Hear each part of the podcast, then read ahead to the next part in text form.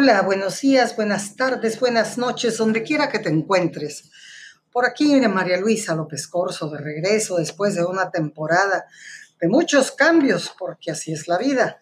De repente te presenta situaciones que tú ni te lo esperabas. Mira, yo del pasado episodio ahora me he tenido que mudar de casa a otro estado de la República Mexicana de haber estado en el frío todo el tiempo en Lerma.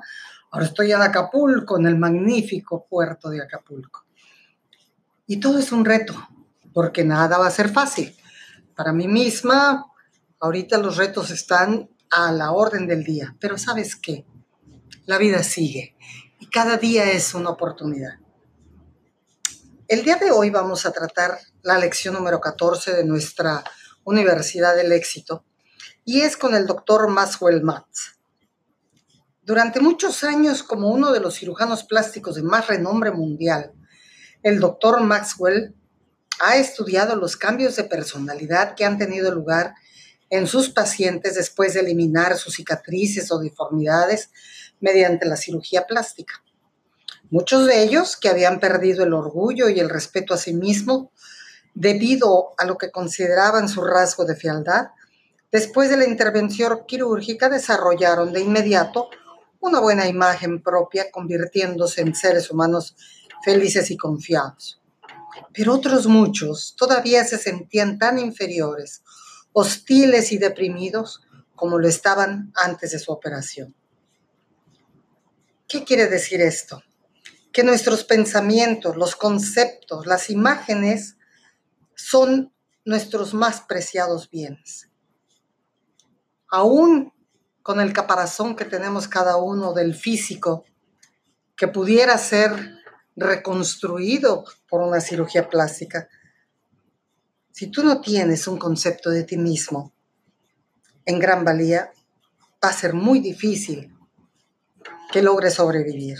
Tu autoimagen te debe sostener en una forma de vida creativa si aprendes a declararle la guerra a tus sentimientos negativos y a ganar esa guerra en un campo de batalla que es tu mente. Hoy en día, con todos los estridentes adelantos que se han logrado en el conocimiento de la mente humana durante los últimos 100 años, podemos decir que los pensamientos de una persona, sus imágenes, son más poderosos que las armas. De manera que sí, vamos a declararle la guerra a nuestros sentimientos negativos, a nuestro mecanismo del fracaso. Pero vamos a acordar que nuestro blanco básico es exclusivamente la destrucción del negativismo. Después de esto, todo será paz y felicidad. Te voy a platicar una historia que, nos comenta el doctor Matz, porque nos da muy clara la idea de cuando tenemos algún pensamiento negativo que además es recurrente, que, no lo podemos soltar. Fíjate, él nos platica que hace muchos años, poco después, dice, de que abrí mi consultorio para iniciar mi práctica como cirujano plástico, llegó a consultarme un negro de elevada estatura, de un metro noventa y cuatro, descollaba a mi lado, se quejó de su labio. Lo examiné lo llamaremos el señor R. Su labio inferior sobresalía un poco, pero no pude encontrar nada malo, y así se lo informé. El señor R manifestó que la idea no era suya, sino de su novia, que le comentó que se avergonzaba de que le vieran con él en público debido a la protuberancia de su labio. Comprendí que se trataba de un amable y agradable gigantón y pensé para mis adentros que una mujer enamorada jamás se mostraría tan crítica hacia un hombre así. Al decirle lo que pensaba, insistió en que a pesar de todo quería que le operara el labio. Creyendo que unos honorarios extravagantes podrían disuadirlo, haciendo que se olvidara de la intervención, le manifesté que le cobraría 1.200 dólares. El señor R respondió que no podía permitirse el lujo de pagar unos honorarios así y se despidió dándome las gracias e inclinándose con un ademán cortés. Pero regresó a la mañana siguiente, llevando en la mano una pequeña bolsa negra, vació su contenido sobre la mesa y cayeron los billetes, cientos y cientos de ellos. Sumaban un total de 1.200 dólares, los ahorros de toda su vida. Me los ofreció con modales llenos de cortesía como pago de la operación del labio. Me sentí conmovido y también un poco triste, pues no quería privarlo de lo que para él significaba una considerable suma de dinero. Le informé que había mencionado unos honorarios exorbitados para que renunciara a la idea de la operación que no necesitaba. Pero cuando me respondió que quería que le hiciera la cirugía plástica y que se dirigiría a otro médico si yo no lo aceptaba como paciente, accedí a, a operarlo, cobrando unos honorarios más reducidos, con la condición de que le diría a su amada que había pagado 1.200 dólares por la intervención. La operación fue bastante sencilla. Bajo anestesia local, Corté el tejido superfluo de la parte inferior del labio, uní los bordes de la herida con una seda muy delgada y vendé el labio por fuera para darle protección. En cuestión de media hora había terminado. El paciente volvió unas cuantas veces para que hiciera una curación y le cambiara los vendajes. Una semana después le quité el último. Toda la intervención se efectuó en la parte interna del labio, de manera que no quedó ninguna cicatriz visible. El señor R quedó muy complacido con su labio. Me dio un fuerte apretón de manos, expresando su gratitud en su tono de voz sincero y cortés. Después su imponente figura abandonó mi consultorio a grandes pasos. Unas pocas semanas después estaba de regreso. Apenas pude reconocerlo. Su cuerpo parecía haberse encogido, las manos habían perdido toda su fuerza y su voz era temblorosa. Le preguntó qué le había sucedido. El microbio, doctor, el microbio. ¿Qué microbio? El microbio africano, respondió. Me ha invadido y me está matando. Entonces me narró sus desdichas.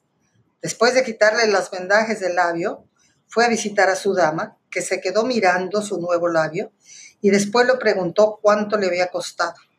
Cuando él le respondió 1.200 dólares, tal como yo le, le pedí, eso cambió de su manera de comportarse con él. Enfurecida, lo acusó de privarla de 1.200 dólares que debieron ser suyos, añadiendo que en realidad jamás lo había amado. Lo maldijo y declaró que moriría a causa de esa maldición. Profundamente perturbado, el señor R se dirigió a su habitación y permaneció allí acostado durante cuatro días. Entonces recordó la maldición. Era un hombre culto y recibió una educación sólida. Las maldiciones y la magia eran para los ignorantes. Sin embargo, esa mujer lo hechizó desde el momento mismo en que la conoció. Pensó que si fue capaz de deshechizarlo cuando no lo odiaba, quizá le acarrería la muerte con su maldición. Entonces, al pasarse la lengua por los labios, descubrió esa horrible cosa dentro de su boca. Poco después, la casera, preocupada al ver que permanecía encerrado en la habitación sin comer, le llevó a un visitante, el doctor R. Le, habló de esa horrible cosa que tenía en la boca y el doctor al examinarlo gritó y retiró el dedo de esa cosa que R tenía en la boca. Lo está matando, exclamó. Ese viscoso insecto africano está adherido en el interior de su boca a causa de la maldición que ha caído sobre usted. El hombretón, respirando temeroso, se cubrió el rostro con las manos. ¿Realmente está dentro de su boca? Le pregunté. Sí, señor, me contó que el doctor trató de ayudarlo a exterminar el microbio africano con líquidos, pomadas y pociones, pero la maldición era demasiado poderosa y nada podía destruir al microbio africano. En lo único que R era capaz de pensar era en ese microbio africano. El temor lo mantenía despierto por las noches. Me está quemando la parte interna del labio. ¿Del labio? le preguntó el doctor. Sí, señor, dentro de la boca. Antes no mencionó el labio. Lo examiné y pregunté, ¿es esto? Asintió. ¿Quiere que lo estirpe? Se lo suplico, doctor. Llené una jeringa con novocaína y se la inyecté en el labio. Una vez que la novocaína surtió efecto, estirpé el microbio africano con ayuda de un bisturí y unas pinzas. Eso me llevó un segundo. Le mostré al señor R, el microbio africano, sobre un pedazo de gasa, no era mayor que un grano de arroz. ¿Es el microbio, señor? Parecía incrédulo. Simplemente es un trozo de tejido cristalizal, perdón, cicatrizal, que se formó en su labio en el sitio donde quité las puntadas después de la intervención. Entonces, ¿no había ningún microbio africano? Sonreí. El señor R se puso de pie. En cuestión de segundos parecía haber recuperado toda su estatura. Una divertida sonrisa cruzó por su rostro y su voz volvió a resonar mientras me agradecía con su acostumbrado estilo grave y cortés, haciendo una leve inclinación al salir. Y la historia tiene un final feliz. Llegó por correo. Incluía una fotografía del señor R con su novia de la infancia, con quien acababa de contraer matrimonio, y me enviaba sus saludos. La posdata se burlaba de los microbios africanos. En la fotografía parecía sonriente un atractivo gigantón de 30 años y su verdadera, que era su verdadera edad, y al lado su encantadora joven. ¿Cuál es tu microbio africano? Esta historia nos ofrece una fascinante moraleja. Tenemos a un hombre joven, alto y fuerte, amable y digno tal vez de ninguna sofisticación, pero inteligente y sin embargo una ridícula creencia casi lo destruyó. Su temor al microbio africano es tan ridículo que quizá usted ría preguntando cómo es posible que esto se aplique a mi caso pero todos tenemos nuestros microbios africanos. Ha pasado sus últimos 15 años preocupándose por alguna catástrofe que jamás ha sucedido, entonces tiene un microbio africano. Se critica constantemente por hablar demasiado, por no hablar lo suficiente o por hacerlo en una forma incoherente. Es tan severa su autoculpa que su conversación ha llegado a ser artificial y apagada. Entonces, tiene un microbio africano. ¿Estás tan preocupado por el dinero que no te importa nada más?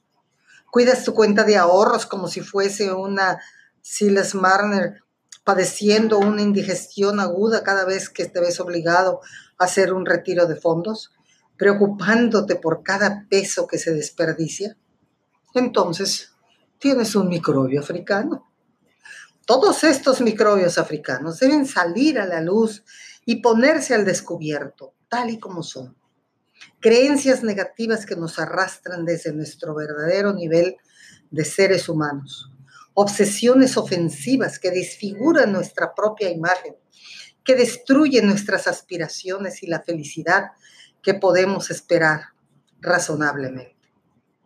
Como en el caso del señor R, tienen un, un efecto hipnótico que debe anularse.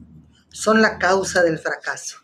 Debemos declararle la guerra inexorable para exterminarlos. El secreto de una vida de éxito es levantarse por encima de los fracasos hasta alcanzar buenos momentos. Este es el concepto clave. Olvidarse de sus errores, dejar de lamentarse por ellos, tener compasión de su propia falibilidad humana. Entonces, aliviado del peso de la culpa, podrá avanzar con determinación hacia el mundo, contemplándose desde su mejor ángulo, formulando sus propias metas y arrastrando hacia el juego de la vida sus instintos para el éxito. Este principio aplica especialmente cuando intenta nuevas cosas, ya que cuando experimenta es muy probable que comete errores. Nunca repudies sus errores. Reconócelos libremente, pero aprende a reducirlos al mínimo, a ser tolerante contigo mismo, como lo serías como un amigo, o de lo contrario, se van a sofocar todos tus experimentos. Cuando contraataquen los pensamientos críticos, deshazte de ellos y regresa una vez más a la autoimagen positiva en Technicolor. Para vivir creativamente, debes ganar esa guerra en tu mente.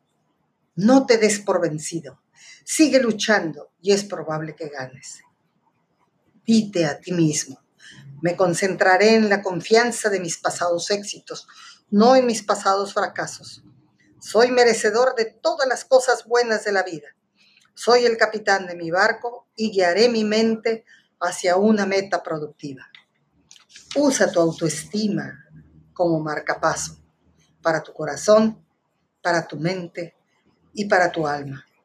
Reactiva cada día tus instintos para el éxito, hasta que el hábito del éxito se convierta en parte tuya, hasta que lo hipnotice, ya que después de todo el hábito es una forma de autohipnosis, para que puedas vivir creativamente y con alegría, para que puedas reír, cantar y recorrer orgullosa las calles a plena luz del día. Deja que tu autoimagen reforzada te inspire para avanzar hacia una forma de vida más vital. Crea, crea en sí mismo. Ese es el mejor marcapasos de todos. Bueno, hasta aquí esta lección.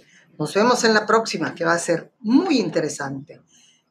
Es el arte de la expectación. No te la pierdas. Aquí nos vemos.